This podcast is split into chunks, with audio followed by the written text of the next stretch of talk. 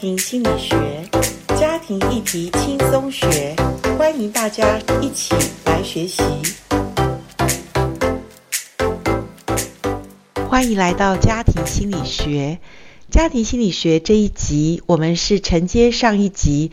呃，佳音电台的愉快读好书主持人俞国定社长，他特别邀请我来分享我二零二零年严老师在呃教课已经超过十年，呃，在神学院教的婚前教育辅导这门课里面，我整理呃一些很重要的婚前所需要预备的。当然，这本书主要是为单身的人士，希望有一些成年的。父母们能够知道怎么跟你的孩子一起来谈有关于婚前预备自己的一些呃谈话也好，或者分享也好，呃，我相信如果我们没有学习，我们是没有能力的。所以今天这一集呢，呃，一样的在这本分享的节目里面，我跟于社长主持人我们谈了，其实。呃，婚姻要预备自己，好像一个人要更认识自己是属于怎么样的一个呃齿轮也好，或者说是属于什么样特质的人也好。那在呃于社长，我记得上一集我们最后谈到说，你是怎么样的一个特质的人，可能你会遇到的人跟你也是相仿的，所以。在婚前，如果我们更呃能够把自己预备的好，我们遇到的人也许也会更呃优质吧。我要这样讲。所以这一集呢，呃，于社长他再一次的用所谓的齿轮的概念来谈我们婚前预备自己。那我们怎么去看我跟我另一半？特别是呃原生家庭是不知不觉影响到我们与未来另一半我们的相遇，我们的相恋。甚至到结婚，所以这一集也是蛮适合，不管是单身或者婚后的人，我们都适合来继续的学习，继续的来聆听哦。好，欢迎大家来收听这一集。以下是呃愉快读好书的主持人跟严老师的对话，欢迎大家收听。欢迎大家来到愉快读好书，我是于国定。今天我们的特别来宾是呃著名的心理学家。严玲珍老师，严老师写的这本书啊，我未来的另一半，你好，我读了，我们刚刚也谈了，就是说他首先他讲的最重要的事情就是婚前，就是我们谈结婚这件婚姻这件事情啊，就谈到婚前，那刚刚也谈到了一些事情，其中有一个事情就是说，他提醒我们啊，所有的社会上所谓的什么叫做好男好女啊，我们也讲了很多很多的标准，对。但事实上，那些标准，那些所谓在外在看起来很棒的事情，其实不一定是适合你的。每一个人有自己的重要的对象，他要跟你怎么样才没合，这个事情很重要。对对对，也必须要了解自己到底呃适合的是怎么样，因为你明明是一个呃可能是呃那种轮胎的齿轮，你不可能配汽车的齿轮嘛，所以。个人的需求其实是个人知道，那当然婚前这个不容易，因为呃大概学校都没有教，父母也不知道怎么去引导孩子去想这些事情，所以我觉得我这本书里面就是可能刚开始有一点就是。丢出一个问题，就是你择偶的十个条件，如果你可以写三个条件也可以，去想一想适合你的是什么哈。那当然，我这里面也会有一点小问卷工具哈，因为严老师我在呃神学院教了十年的这种。这个课程嘛，婚前教育辅导。那我自己也做了非常多的婚前辅导。那在婚前辅导里面，我们会用一些小问卷、小小的工具，对，然后去了解自己，去明白，哎，我是属于，譬如说，呃，特质里面哈。那你知道，这个也是我花了十五年婚姻的功夫啊，没有人教，所以婚后我跟我先生，原来我们个性是天差地北的远。嗯可是我们就在婚姻中吃了很多的苦头嘛，就是因为吃苦才会学到功课哈。嗯。所以呃，这个 MBTI 就是其实也都是心理学家有用的一些很社会化的一些工具啦。嗯。那我用完之后，我才发现我跟我先生真的差很多。他是外向，我内向。嗯。他是比较感性，我理性。他是呃比较是感官型的，我是直觉型的。对。然后他是。呃临时起意，我是必须事先规划。你看我们两个是差那么多，这样会发生凶杀案吗？没有，但是结婚后非常辛苦。然后他一直觉得我我明明爱你，可是你为什么就呃就是好像不能满足，没有感受到，对，不能满足，没有满足。那当我学习的时候，我才说哦。原来就是江山易改，本性难移啊！我们婚姻中最大的痛苦就是想改变对方，对，想改变对方，然后就觉得说，呃，对呀，他明明是一个好人，我也是好人，为什么我们两个的婚姻不能够有一个好像很快乐的一个结果？后来我都觉得走冤枉路，就是了解自己最重要。了解自己之后呢，也了解对方的时候，我们接下来了解完才能够接纳对方。因为爱，我愿意接纳他。对，所以这个婚前，我觉得，呃，还有一个叫 TJTA 哦，TJTA 本身它是一个比较专业的工具，它可能在外面如果要做好几万块，可是我当然因为呃婚前辅导，我知道我们花的钱不能多，所以我们用一种比较愉快的方式，就是我给你一张白纸，我一张白纸，然后我们用 TJTA 来测试我认识的你跟你认识的我，哪里可以做到？哪里可以看到这个测验表？除了这个书以外，这个书后面就有附附件里面都有，所以大家可能要去买买一本书回来做一下。是啊，这个叫什么？MBTI 人格气质量表。是是是，对对，老师你看我我也做了，但是还对啊对啊。我们但是没有节目结束没有勇气去看那个结果。我再帮你分析一下。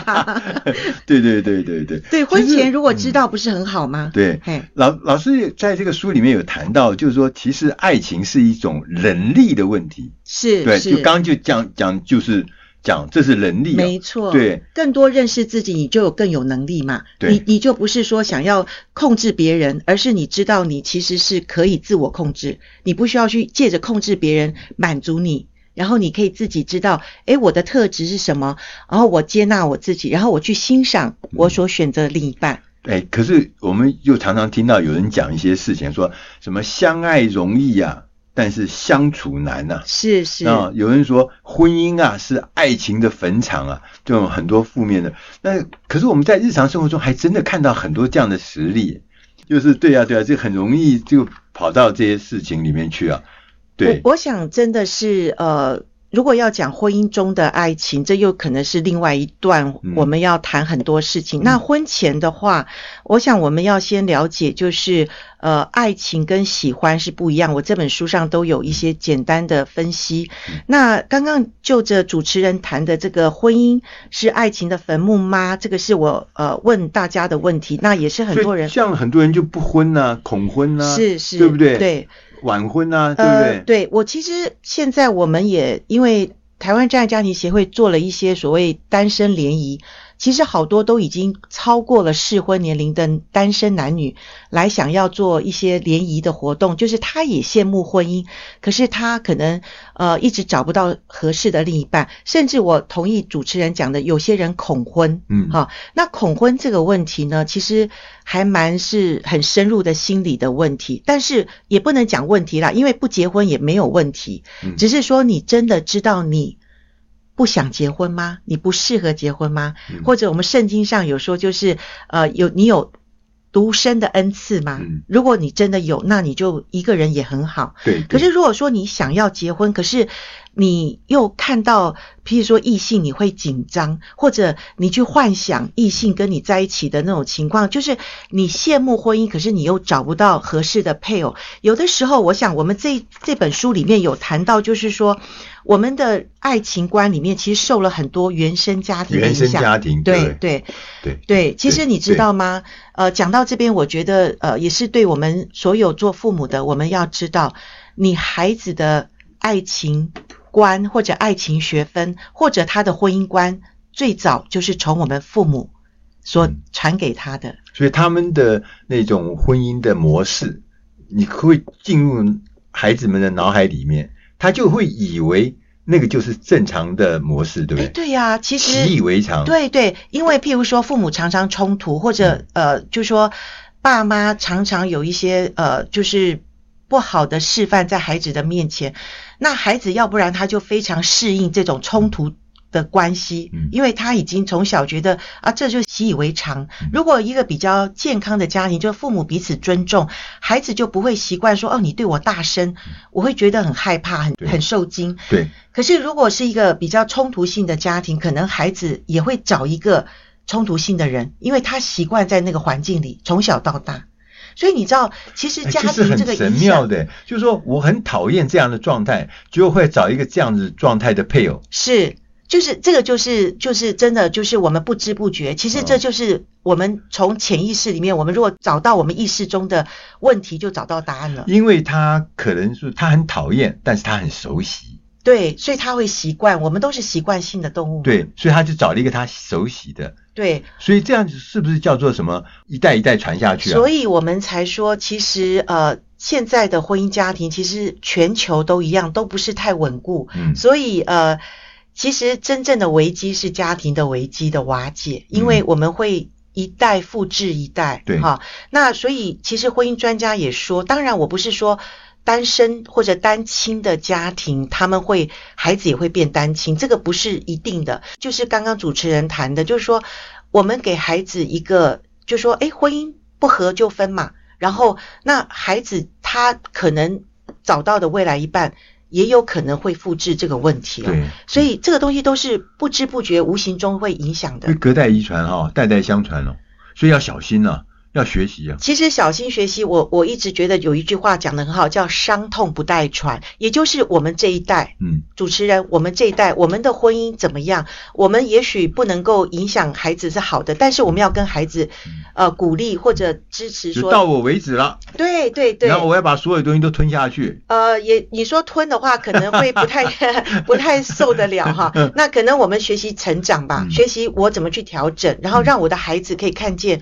婚姻是值得期待的，好的婚姻是我们可以学习的。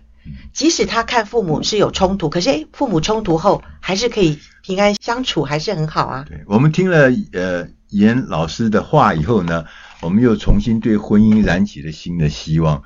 那事实上，在我们现在这个社会里面，那我们大家可以看到，这个婚姻啊，其实是非常艰难的。呃，婚姻上出入问题，离婚率很高，不婚恐婚也很普遍。